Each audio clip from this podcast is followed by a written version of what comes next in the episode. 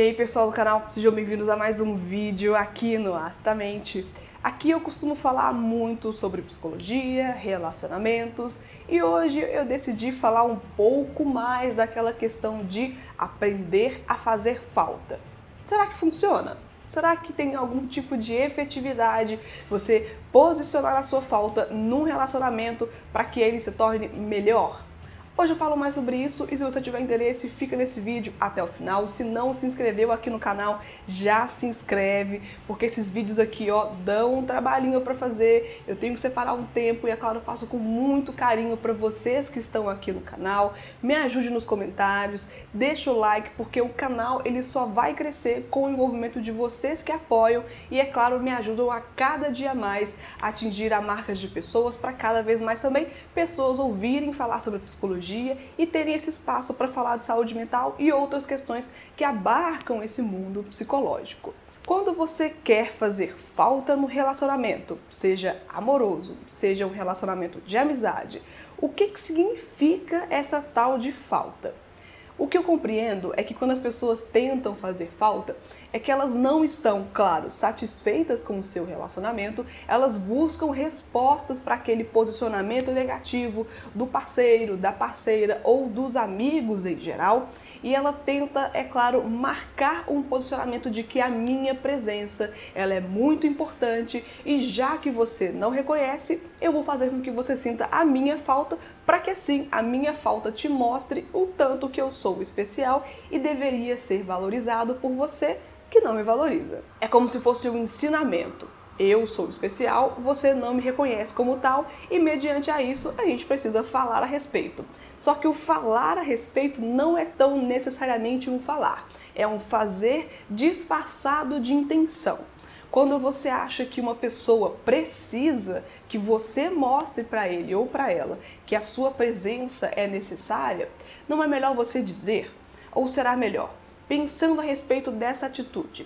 Quando você se foca muito em tentar causar uma mudança em uma pessoa que, de acordo com o que você acha, não te valoriza, não te prestigia e não gosta que você esteja por perto falando sobre isso, você acha que realmente fingir que não viu mensagem ou responder com muito atraso, mesmo tendo visto a mensagem horas atrás, fingir que tem compromissos, que não pode comparecer, que não pode visitar, que não pode receber a pessoa em casa. Será que essa é realmente a melhor resposta?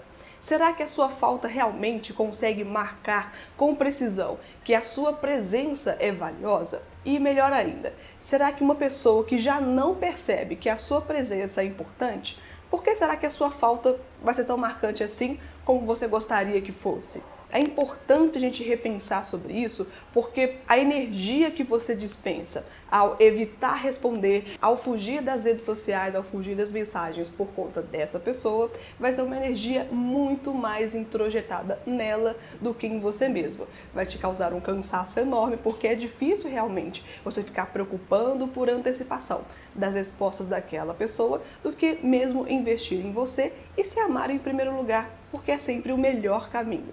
Então, talvez essa outra pessoa que não esteja te valorizando tanto esteja não preocupada com você e você muito preocupada com ela, e é claro que assim, investindo muito mais energia nesse relacionamento, ao invés de você investir em você mesmo, que já nesse relacionamento foi deixada de antemão em segundo plano, ou terceiro, quarto, quinto, não sei.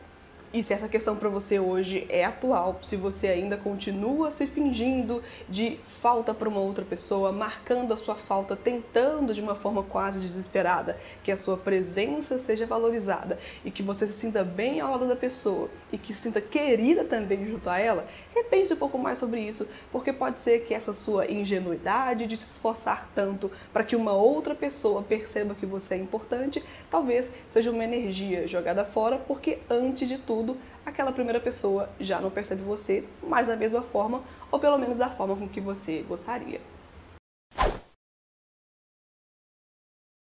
Esse vídeo fez sentido para você? Se você não está inscrito aqui no canal, já se inscreve e ativa esse sininho, porque o YouTube não avisa todo mundo se você não marcar essa sinalização, e assim você não perde os próximos vídeos aqui do canal onde eu falo de psicologia, saúde mental, relacionamentos e outras questões que abarcam esses universos. Se você lembrou de alguma pessoa nos conteúdos aqui do canal, em qualquer tipo de plataforma que você esteja, compartilhe com as pessoas, compartilhe com as pessoas próximas a você, porque assim com certeza elas vão crescer um pouco mais com esses conhecimentos, crescer um pouco mais com essas informações e, é claro, ter o um espaço também para falar mais sobre elas. E aqui o meu agradecimento por você ter ficado aqui até o final desse vídeo. E é claro, muito obrigada e até o próximo conteúdo aqui no Aço da Mente. Tchau!